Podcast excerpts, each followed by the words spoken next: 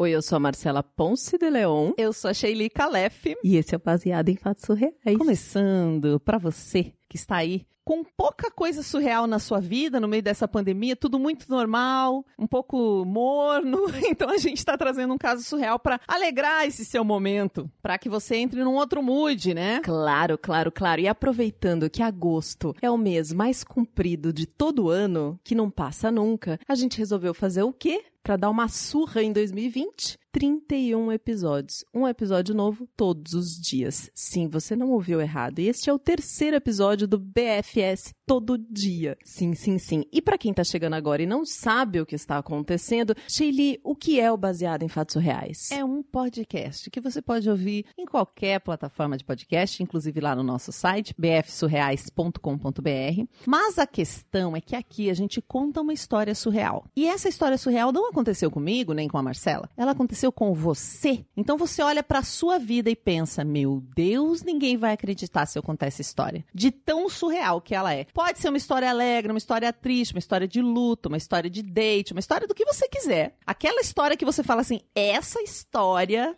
eu preciso beber para contar antes. Essa história que a gente quer. E aí você manda e nós contamos aqui primeira pessoa, como se tivesse acontecido com a gente de forma anônima, ninguém saberá que foi você que nos enviou. É só mandar para onde essa história, Marcela? bfsurreais@gmail.com. B de bola, F de faca, S de surreais@gmail.com. Em texto ou em áudio. Fique à vontade. Você sabia que no texto dá até para fazer assim, prosa, poesia, rima. Acontece, acontece.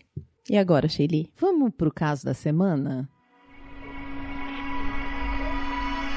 Baseado em fatos surreais. Histórias de mulheres como nós, compartilhadas com empatia, intimidade e leveza. Onde o assunto é a vida e o detalhe surreal. Eu me lembro do meu primeiro dia de escola. E foi muito engraçado, porque a minha mãe conta que ela achava que eu não ia me adaptar, sabe? Tipo, que no primeiro dia de aula eu ia ficar chorando, querendo que ela ficasse comigo, fizesse escândalo. Mas eu cheguei na escola, olhei pra minha mãe assim e falei: pode ir, que vai ficar tudo bem. Isso lá com o quê? Seis anos de idade, bem pequenininha? É, na pré-escola. e aí, no final das contas, quem teve dificuldade para se adaptar foi ela. Mas não é sobre a minha adaptação na escola que eu vou te contar, não. Essa história é sobre a minha melhor amiga, a Bibi. E eu conheci ela exatamente na escola, logo no meu primeiro ano, assim. E a Bibi, ao contrário de mim, ela demorou para se adaptar quando ela chegou na escola, assim. Ela chorava todos os dias, com saudade dos pais todos os dias. E eu, como cheguei valente já na escola, eu acabei sendo a amiga que ia tentar consolar. Porque eu sempre fui desse jeito, assim, eu sempre gostei de cuidar das pessoas, sabe? E acabou que isso fez com que a gente se aproximasse e ficasse muito amigas, assim, muito próximas, inseparáveis. Até porque eu sou filha única. Então eu não tinha uma irmã assim para poder brincar. Então a Bibi virou tipo a minha irmã. Ela fazia com que eu tivesse um gostinho do que que era ter uma irmã da minha idade, sabe? Porque eu acho que quando você é criança, você sonha muito com isso, né? Pelo menos eu sonhava. Eu não sei se você tem irmãs ou irmãos, não sei como é que foi para você, mas eu sempre quis ter uma irmã e eu pensava, ai, ela tinha que ter a minha idade porque a gente ia fazer tudo juntas. Você conhece esse sentimento? É, você pensa que você quer um irmão quando você é criança, você acha que o irmão vai surgir, vai ser igual você, do seu tamanho, né? É complicado esperar o irmão nascer, crescer, ficar na barriga da sua mãe. Por mais que você entenda que as pessoas nascem pequenas e depois crescem, você já quer que, você acha que vai ser um colega seu da escola. Exato, é muito engraçado isso. Só que a Bibi tinha uma irmã. Ela tinha uma irmã que, que era mais ou menos da nossa idade, assim, enfim. Mas mesmo assim, a nossa amizade era muito mais forte do que a amizade delas, assim, de irmãs. E aí, eu até me lembro que essa questão de dormir em casa não era tão simples assim na casa dela. Tipo, o pai dela era bem rígido, assim. Então ele não, não costumava deixar ela dormir na casa das amigas, sabe? Aquela coisa da noite do pijama, assim. Uhum. Só que na minha casa ele deixava. E aí, nossa, ela ia direto na minha casa e dormia lá e a gente fazia a noite do pijama. Só que apesar de para ir pra escola eu ser super valente assim e destemida, quando era na hora de dormir, eu tinha um pouquinho de questões assim. Então eu ia dormir no quarto dos meus pais, não tinha jeito, tipo, Ah, sempre. eu ficava um pouquinho, é, sempre. Eu convidava a Bibi pra dormir em casa. Eu ficava um tempo com ela, a gente brincava, conversava, aquela coisa. Sua mãe, na esperança de que você fosse deixar de dormir no quarto dela, falava: vem, traz a amiga, com certeza. Sim. Mas era inevitável, era inevitável. No meio da noite, eu levantava, deixava a Bibi sozinha no quarto. Nessa hora ela, ela era mais valente do que eu. E ia pro quarto dos meus pais e terminava a noite lá. E olha, eu acho que ou ela gostava muito de mim também, como eu gostava dela, ou ela tinha esperança que um dia a noite do pijama ia ser diferente, sabe? Um dia eu ia ficar a noite inteira lá. Então ela sempre aceitava meus convites, assim, sem chateação. Nunca foi uma questão, sabe? Talvez ela quisesse era fugir da irmã, né? Ai, nossa, vou, vou ter um quarto só pra mim. Na verdade, era o que atraía, imagina. É. Vai saber. É verdade, eu nunca tinha pensado nisso. e aí nós crescemos juntas, sabe? Tipo, a gente compartilhava os gostos, porque nessa idade é muito gostoso, né? As descobertas, você e sua melhor amiga acabam ficando muito parecidas, sabe? E aí a gente compartilhou as nossas primeiras desilusões amorosas, tipo, o primeiro beijo, né? As primeiras coisas, assim. Eu não me lembro de todos esses anos que a gente passou juntas crescendo, de nenhuma vez que a Bibi perdeu a paciência comigo ou que a gente discutiu, sabe? Era maravilhoso, assim. Era maravilhoso. A gente nunca se tratou mal, era muito cuidadosa, enfim. E pelo fato da gente ter essa amizade muito próxima, né? E foram vários anos, a gente estudou juntas muitos anos, acabou que as nossas famílias se conheceram, os nossos pais, meu pai e minha mãe, e o pai e a mãe dela. Então, eles saíam juntos pra passear, sabe? Tipo, a gente tinha um terreno e eles até iam pro terreno com a gente, assim, pra passar tarde juntos, pra. Enfim, a gente começou a fazer coisas juntos em família, entendeu? Um terreno, não entendi. Era um terreno mais afastado da tipo cidade. uma chácara, assim? É, Ah, aí entendi. você faz uma piscina, uma churrasqueira e vai fazer bagunça lá de final de semana. Era isso, assim. Saquei, saquei. E eu super me lembro, assim, de um dia que a gente tava no quarto da Bibi, nós duas conversando. E eu lembro da parede, assim, do quarto, porque tinha vários pôster de artistas, assim. E nessa época, os nossos gostos musicais começaram a divergir um pouquinho, assim, mas não, não era um Ah, problema. vocês não eram mais criancinha, porque eu ainda tô com vocês pequenininha na minha mente. Não, Vocês já estavam, já tinham é, crescido. Anos se passaram, não. Ela já tava escutando One Direction, Justin Bieber. Ela amava. Eu escutava um pouco por causa dela, né? Porque era minha melhor amiga. Mas naquela época eu já tava entrando na minha fase indie, assim, sabe? Começando a ver umas coisas diferentinhas, assim, mais rockinho e tal. Enfim, e eu lembro desse dia, assim, tipo, da gente deitadas na cama, de barriga pra baixo, com os pés pra cima, sabe? Eu tava abraçada com uma almofada dela e a gente tava conversando sobre como seria muito legal se a gente fosse irmã. Irmã de verdade, assim. Não só melhor amiga. Daquelas que moram na mesma casa Uhum. e tem os mesmos pais, sabe? E eu gostava muito dos pais dela. E ela gostava muito dos meus pais. Só que assim, claro que a gente não tava falando de uma probabilidade ou, enfim, de uma realidade onde os nossos pais de fato se envolvessem amorosamente, assim, né? Tipo, era um sonho, né? De que uma coisa acontecesse, assim, mas não que fosse de um relacionamento íntimo. A gente queria morar junta, sabe? Só isso. E eu lembro que a gente chegou até a falar assim: ah, talvez no futuro a gente faça isso, né? Quando a gente for pra faculdade, ou quando a gente for independente financeiramente, alguma coisa do gênero, né? Uhum. E eu, eu lembro desse dia, assim. Foi um dia muito gostoso. E a gente seguiu na amizade. Só que acabou que essa ideia, que era a nossa ideia fantástica, nosso sonho, que era a coisa mais legal que a gente imaginava que poderia acontecer, virou um pesadelo na vida de nós duas. Passado alguns dias, assim, algumas semanas desse dia, foi muito louco, assim. Eu cheguei da escola e eu lembro de ver a minha mãe sentada, assim, com o olho bem vermelho, sabe? Na cozinha. E eu não tava entendendo o que tava acontecendo. E fui conversar com ela pra tentar saber. A princípio ela não queria falar, né? Ela ainda tava muito emocionada. E eu senti, assim, que ela tomou muito cuidado pra me contar, sabe? A minha mãe descobriu que meu pai tava tendo um caso. Mas, assim, não bastava isso Não bastava que ele estava tendo um caso. Ela descobriu que a amante do meu pai era a mãe da Bibi. Meu pai estava tendo um caso com a mãe da minha melhor amiga. Senhor. Isso foi um choque. Assim, foi uma loucura. Uma loucura, uma loucura. Acabou que isso desestruturou as duas famílias.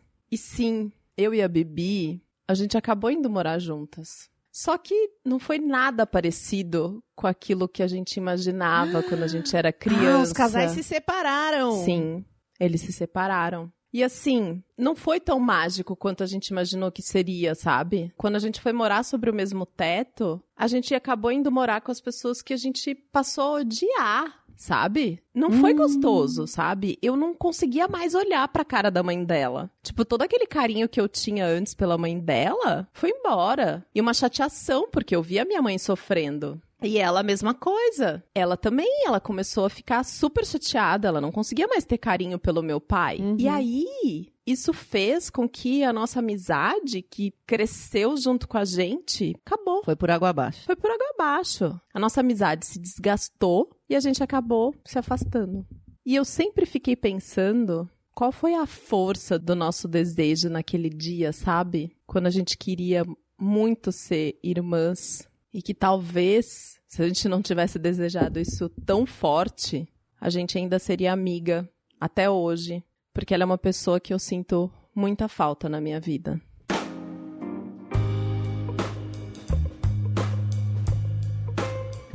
Bibi! Gente! Ai, como criança tem essa coisa de se sentir culpada pelas coisas, né? Imagina, provavelmente até talvez o pensamento delas. Que se foi alguns dias e semanas depois, já devia estar rolando esse caso antes, né? É. Ai, gente.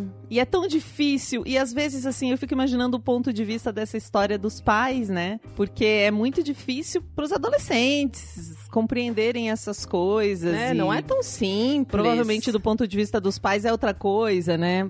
Ai, que dor. É, é, não é tão simples. A gente sabe que quando uma traição acontece, tem muitas camadas envolvidas aí. A gente não pode entrar com um certo errado, um culpado, uma vítima, né? Um relacionamento humano é uma coisa muito complexa pra gente entrar com julgamento, né? Mas eu achei muito interessante, assim, exatamente por conta desse olhar que você trouxe da criança, porque ela se vê como responsável, né? Quando os pais têm um- alguma questão e acabam se separando, independente de qual é a questão envolvida, do motivo, os filhos sempre acham que eles têm uma responsabilidade com isso, sabe? E na verdade, não, os filhos não têm nada a ver com isso, assim. E de maneira alguma a gente pode atribuir, heroína, o fato de que você e a sua melhor amiga tinham um desejo muito forte de serem irmãs É lógico. com o fato dos seus pais terem feito o que fizeram, sabe? Não tem nada a ver o cu com as calças, assim, falando um francês. né? É, não, e eu acho que a gente já falou um pouco aqui disso, né? É uma coisa que eu estudo muito, que a culpa, a culpa, ela traz uma ideia de uma falsa autonomia, né? A gente acha que se a culpa é nossa, a gente poderia ter feito algo. Ninguém quer ser vítima de uma situação. Ninguém quer não ter poder sobre algo. A gente é muito autocentrado como ser humano. A gente quer ter poder, a gente quer poder influenciar tudo o que acontece. Então, acreditar de alguma forma que foi o seu pensamento que fez algo, que foi a sua postura, que foi a sua saia curta, que foi alguma coisa que você poderia ter feito algo diferente, te traz uma falsa ilusão de que você não tá à mercê da vida, que você tem controle. E é muito difícil livrar dessa culpa por isso, né? Porque ela traz um conforto em algum lugar, que é um- uma ideia de controle. Exato. Ai, mas eu fiquei pensando também em melhores amigas, né? Porque quem não tem nessa idade melhor amiga? Eu não sei muito. Acho que os, os homens também têm seus melhores amigos, mas a gente é um grude castal das melhor amigas que chega a ser nojento. É, eu tinha uma melhor amiga quando eu tava na quinta série. E é muito engraçado, porque ela chamava. Ela chama, né? Eu não, enfim, eu perdi contato. Chama Rafaela, que depois veio a ser o nome da minha irmã mais nova. E ela era a minha melhor amiga na quinta série. E eu lembro de uma coisa muito fofa, assim. Eu super queria achar a Rafaela, que ela fazia, porque eu pegava o ônibus pra ir pra escola. E aí eu descia num ponto e ia andando, passava na casa dela, encontrava com ela no portão e a gente terminava andando juntas até a escola. E eu lembro de todo dia de manhã um detalhe muito simples, assim, que ela tinha uma franjinha e o cabelo cacheado loiro, assim. E ela pegava franja e ela enrolava dos ladinhos e prendia atrás da orelha. Eu achava isso muito fofo, sabe? Tipo, uma coisa que eu. Eu não lembro das feições dela, mas eu lembro dela fazendo isso com o cabelo, sabe? E nessa época tinha caderno de perguntas na escola. E eu lembro que eu comecei a torcer pro Corinthians. não me julguem. Porque a minha melhor amiga torcia pro Corinthians, sabe? Nunca pensei em futebol, assim, nunca foi uma coisa que eu levei a sério, nem é algo que eu assisto, mas eu falo que eu sou corintiana porque na quinta série a minha melhor amiga era corintiana. Caderno de perguntas. Algo que as crianças na década de 80 e início da década de 90 faziam com seus colegas. Elaboravam algumas perguntas e você tinha que responder a todas, num caderninho. Todos os colegas passavam por essa experiência e você comparava as respostas, do tipo: quantos filhos você quer ter? Cada um respondia: dois, um, nenhum. Se você for por uma ilha deserta. O que você vai levar? Imagina, será que tem versão online do caderno de respostas? Tem, tem versão online do caderno de respostas no stories do Instagram e do WhatsApp. Já vi meus filhos fazendo. você lembra de alguma amiga sua, Sheili? Nossa, a Lisiane, acho que foi. Eu tive várias melhores amigas, porque eu mudava muito de cidade. Então, cada lugar que eu morava, eu tinha uma melhor amiga. Ah. E às vezes por questões do destino, porque eu acho que sempre acaba acontecendo uma bobagem e aquela super amiga, de repente, X, né? Então, a Lisiane, acho que foi a minha melhor amiga durante mais tempo. A Débora, a vítima, a Lisiane Dalcente. Sei de todos. Hoje eu tenho notícias às vezes. Antes foi a Daiane, foi minha melhor amiga antes delas. Então, eu meio que lembro cada fase, assim, 心 com essas melhores amigas. Ai, muito gostoso. Eu tive amigas da pré-escola que eu não lembro, porque eu mudei de cidade, porque eu morei em Curitiba antes. Daí depois eu tive essa aqui em São Paulo, logo que a gente veio pra cá. Mas aí eu mudei de escola também, fui pra outra escola. Aí eu tive uma outra melhor amiga que chama Ingrid. Essa fofa a gente tem contato até hoje. Uma história super gostosa que a gente tem juntas. Um dia eu conto. E aí depois eu tive outras melhores amigas no colegial, assim, Bianca e Ludmilla, que guardam no coração até hoje, assim, muito queridas. E eu acho que quando a gente tem irmã, né? No meu caso, tenho duas, mais ainda você quer. Como você fica brigando com seus irmãos? É claro que se aquela melhor amiga fosse sua irmã e morasse com você, você também ia ter uns arranca-rabo com Uhum. ela. Mas aí, como ela é a visita, né? Você fica sonhando em, nossa, eu preferia você mil vezes do que as minhas irmãs. E hoje eu não troco minhas irmãs por nada, mas naquela época eu trocaria fácil.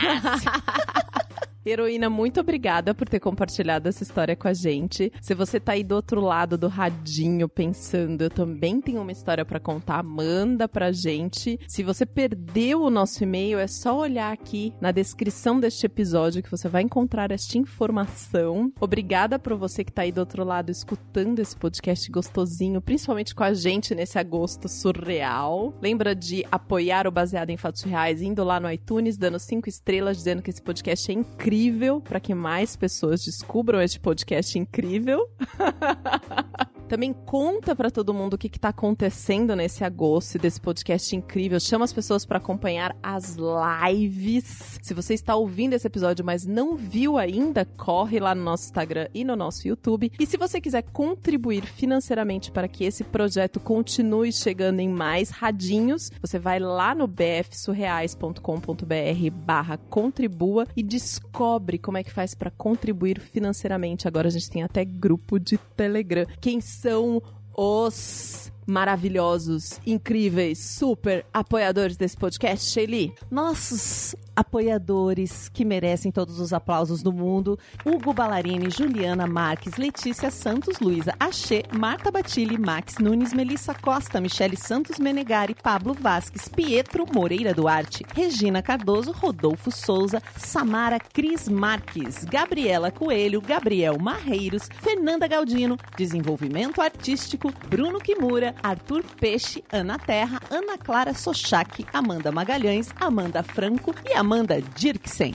E aplausos pra mim que falei tudo sem me embaralhar, gente. Tô me achando. Pessoa chama Sheili. Se ela não souber falar nome difícil, troca por outra apresentadora, gente, porque não dá. Até o próximo caso surreal.